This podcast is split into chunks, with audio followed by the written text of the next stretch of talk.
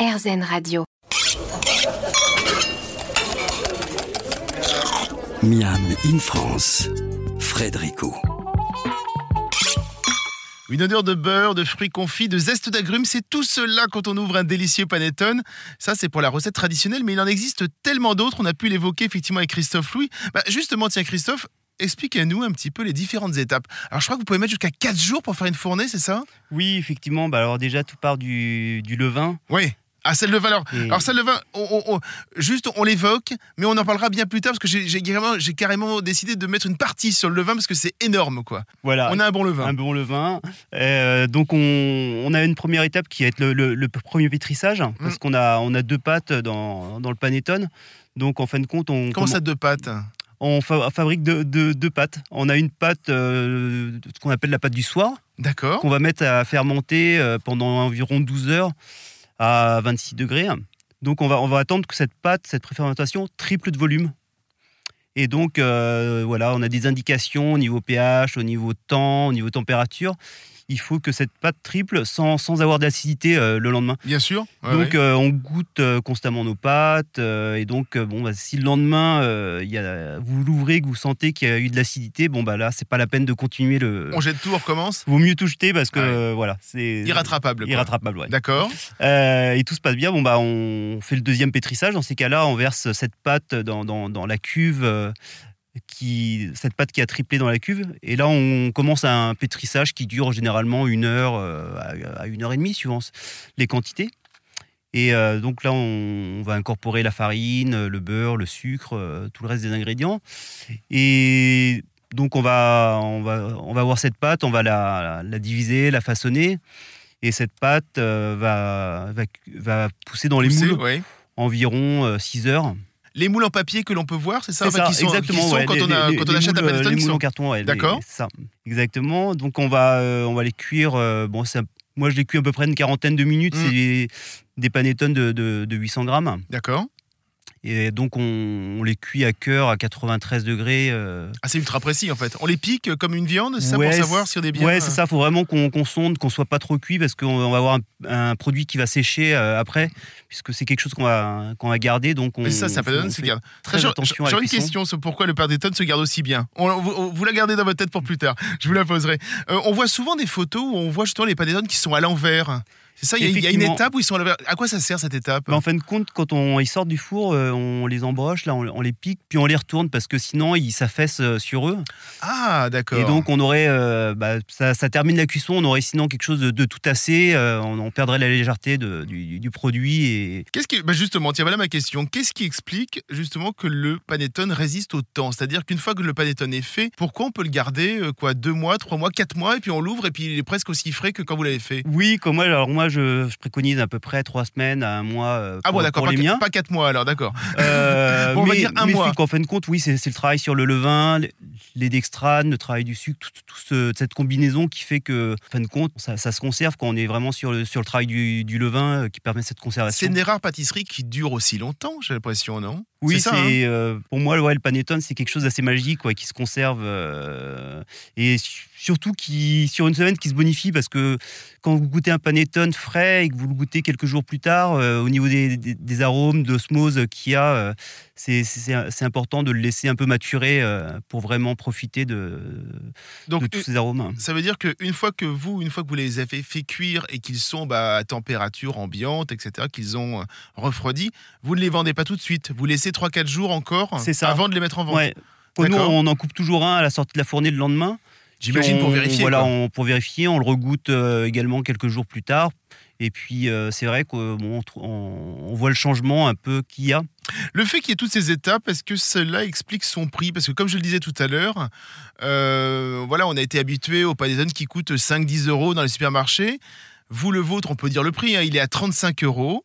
Est-ce que justement, c'est toutes ces étapes artisanales qui font le prix? Parce qu'on prend énormément de temps à faire Mais ça, ça, ça prend du temps, bien sûr. Puis bon, il y a les, Il y a les la matières premières les aussi, matières, les matières premières. Et euh, effectivement, euh, on, c'est vrai qu'on est habitué au prix du supermarché, Mm. mais euh, nous, on fait vraiment des produits, on va dire, on n'a quasiment pas de stock, quoi. C'est Donc ça. on fait une fournée, on la vend, et c'est pour ça qu'on est souvent en rupture aussi, parce que en fin de compte, on s'interdit de, de produire euh, deux mois à l'avance euh, et de vendre un produit qui a été fait il y a deux mois. Quoi. Donc, Voilà, on- pour le moment, effectivement, vous vendez uniquement sur Internet. Peut-être qu'on pourra parler d'un truc à la fin, on verra. Il y a peut-être une surprise, on ne sait pas.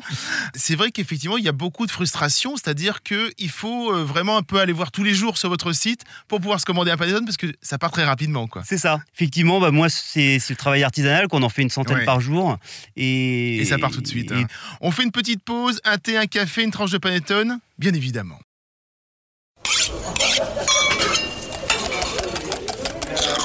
Miam in France, Frédérico. De retour dans Miami France, savez-vous qu'il existe un championnat du monde de panettone avec différentes catégories? Cette année, une candidate a représenté la France. Bonjour Séverine Coulson. Bonjour. Alors vous, vous êtes installée à Montmort, pas très loin de Montélimar, vous êtes pâtissière. Comment est-ce que l'on entre dans le monde du panettone?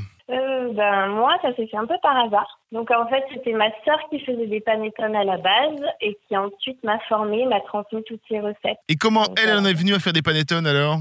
Alors, elle, elle était pâtissière et euh, chocolatière.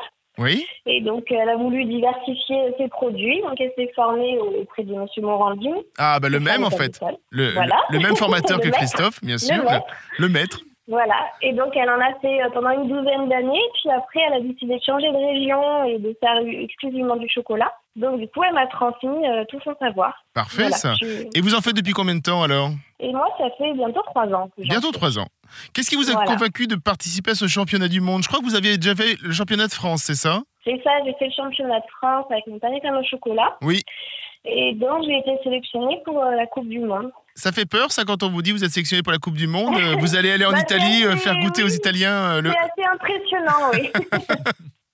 Donc vous avez, vous avez concouru vous dans la catégorie panettone au chocolat parce qu'effectivement c'est Oui. un peu le recette de vous et de votre sœur en fait c'est ça un peu réuni quoi.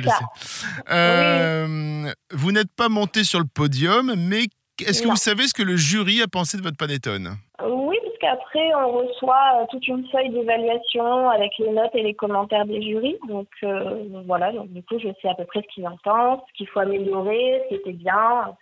Donc voilà, ça me donne plein d'informations pour la suite. Et alors parce que là vous avez parlé en général mais de vous ils ont pensé quoi? Euh, bah, de moi, euh, bah, c'était assez bien, mais euh, voilà, il y a des choses encore à améliorer. Oui. Il faut que je fasse une, une différente pour, leur, pour plus leur place, quoi, on va dire. D'accord. Mais euh, sinon, ils ont trouvé moelleux, bien aéré, etc. Vous allez essayer de recommencer chaque année? Euh, Ou du moins chaque année ou régulièrement Parce que là, là, je suis à fond dans la production pour Noël, donc Bah j'ai oui. pas réfléchi à l'année prochaine. Mais pourquoi pas Parce que c'est vrai que c'était sympa, on rencontre du monde euh, qui est dans le milieu, donc on apprend pas mal de choses, quoi. C'est très Ah. intéressant. Il y a assez peu de femmes dans le métier comment est-ce que vous vous l'analysez? Bah, je pense qu'il y a beaucoup de boulangers qui font des panettones, donc à la base, euh, le métier de la boulangerie, c'est assez masculin. C'est vrai Donc euh, c'est pour ça, je pense qu'il n'y a pas beaucoup de femmes, mais euh, c'est vrai qu'à la Coupe du Monde, on n'était que 4 sur 40, donc c'est vrai que ça fait pas beaucoup. Oh, ça, ça, ça fait 10%, c'est ça 4 sur 40 C'est ça, c'est 10%, mais on C'est pas mal. Domenico Biscardi, comment est-ce que vous avez une explication justement sur le sujet de Je dirais qu'effectivement, elle est en train de changer doucement. Euh, c'est historique, en fait. C'était une profession qui euh, euh, attirait surtout, surtout une, une- une- des, des- des hommes, en fait, Mm. pour faire cette profession. Aujourd'hui, avec le, le changement de mentalité euh, et la place que la femme prend aussi dans, dans- dans ces métiers euh, euh, qui étaient euh, prioritairement masculins, euh, on change. On voit des, des visages comme celle de Séverine, mais aussi d'autres aussi dans la pâtisserie plus généralement. C'est un changement aussi culturel, en fait. Ça va avec les changements de société. Un peu comme la pizza en fait, c'est ça hein oui, tout à Qui fait. était très masculin, et là effectivement on Tout voit de plus en plus de femmes qui... Les euh, métiers de bouche, en fait, s'enrichissent aussi des profils féminins qui amènent une- un autre regard, d'autres Mm. talents. Donc, c'est, je pense que c'est en train de se faire. Il n'y a pas forcément de barrière. Avant, la barrière était plutôt culturelle, probablement. Et aujourd'hui, a été clairement abattue. En Italie aussi, on trouve de plus en plus de femmes qui, Oui, euh, qui oui, font oui. du panettone Tout à fait, de la pâtisserie généralement. Donc, euh, tout à fait, il était en train de changer aussi en Italie, cette profession. Où est-ce qu'on peut le goûter votre panettone, Séverine? Alors moi, ben, sur place, à Sur place, c'est ça Sinon, euh, j'en mets dans des magasins à Gap, à Vennes, euh, c'est aux alentours de chez moi, en fait. C'est assez local. On viendra, on viendra à Montmort. Allez, d'accord. Ça fait loin, mais bon. Vous faites de la vente par correspondance aussi ou pas du tout? Euh, non, non, Non, non, j'ai assez d'occupations Oui, euh, avec euh, tous, les, tous les magasins du autour. Mais pour l'instant, non, j'en fais pas. Je fais pas de vente par correspondance. Là, vous avez effectivement proposé une recette au chocolat. J'imagine que vous êtes Oui. diversifié. Vous faites aussi la recette traditionnelle et puis peut-être d'autres. Oui, oui.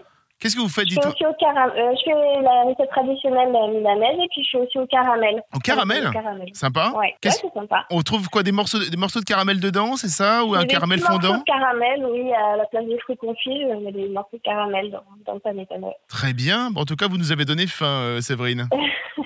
Mais tant mieux, pour ça. Bon, on va vous laisser à votre clientèle, Séverine. Merci, Merci. beaucoup. On va... Merci à vous. Et puis, euh, c'est reparti pour l'entraînement. hein. Là, euh, fin de Noël, vous repartez pour l'entraînement pour euh, les championnats du monde et championnats de France. hein. Allez, bah, pourquoi pas. Allez, mais, mais je, vous assure. Pourquoi... Merci beaucoup, Séverine. À bientôt. Allez, merci. Au revoir. Merci. Au revoir. Quant à nous, toujours avec Christophe Louis et Domenico, on se retrouve dans quelques minutes après cette petite pause musicale.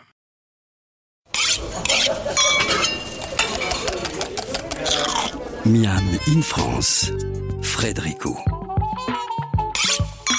Il est évident que pour avoir un produit extraordinaire, il faut avoir des éléments extraordinaires qui le composent. Pour le panettone, il faut un excellent beurre, de l'excellente farine, on l'a évoqué, mais aussi un levain qui tient la route, des différentes manipulations de ce qu'on va faire avec. Christophe Louis, donc vous l'avez dit, vous l'avez un peu évoqué, mais je vous ai fait taire parce que je voulais vraiment qu'on en parle maintenant dans cette partie-là. Donc vous travaillez avec un levain très ancien, hérité de votre maître, puisqu'il vous en a offert un, morceau. Euh, vous le rafraîchissez régulièrement.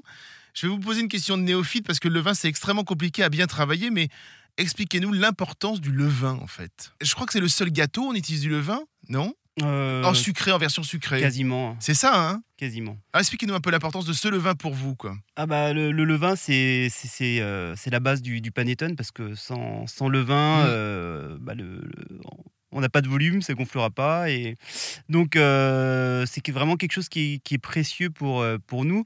Donc bon c'est moi c'est une souche euh, effectivement que j'ai récupérée de Morandin, voilà puis bon qui, qui a bien qui s'est bien sûr acclimaté parce que bon un levain euh, ça ça change. Donc C'est ça, en fait. Ce, ce que vous avez, le levain que vous avez récupéré de Morandin, il est un tout petit peu, mais pas tout à fait le même que celui que vous avez récupéré à la base. Oui, non, mais en fin de compte, ça devient son levain euh, à la base parce que, en fin de compte, vous changez d'eau, euh, de, climat, de, farine, vous n'utilisez pas la même farine. En fin de compte, euh, rien que nos mains, euh, les, ce qu'on a sur les mains, euh, ça, ça, ça change tout. Quoi.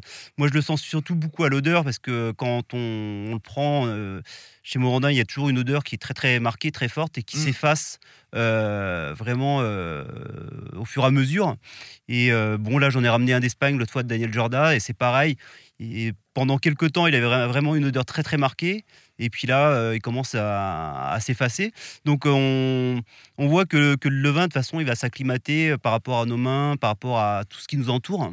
Les différents levains, ça apporte une signature à, à un panettone? C'est-à-dire que entre le levain de Morandin et le levain que vous avez apporté d'Espagne, quand vous faites euh, deux panettones différents, vous allez sentir celui qui appartient à, euh, avec le levain Morandin et l'autre espagnol? Hum, C'est vraiment très compliqué de, de- de trouver les différences. Oui. hein. Ouais. donc pas, tant- donc pas tant que ça, en fait. Pas tant que ça, Mm. mais c'est plutôt la méthode et puis en fin de compte euh, tout- toute la technique qu'on met dedans pour. euh, mais euh, bon après on- nous on a des repères hein, sur le levain, faut qu'il triple en 3 heures, faut que le pH il soit stable, on, on a des, des repères gustatifs et tout ça donc on a Parfois, euh, quand on change d'eau, quand on a une eau chlorée, moi j'ai eu, euh, j'en- ai fait un peu les frais à un moment donné parce que je savais pas du tout ce qui se passait avec euh, avec le levain, mais bon, euh, le levain avait très mal supporté le, le chlore.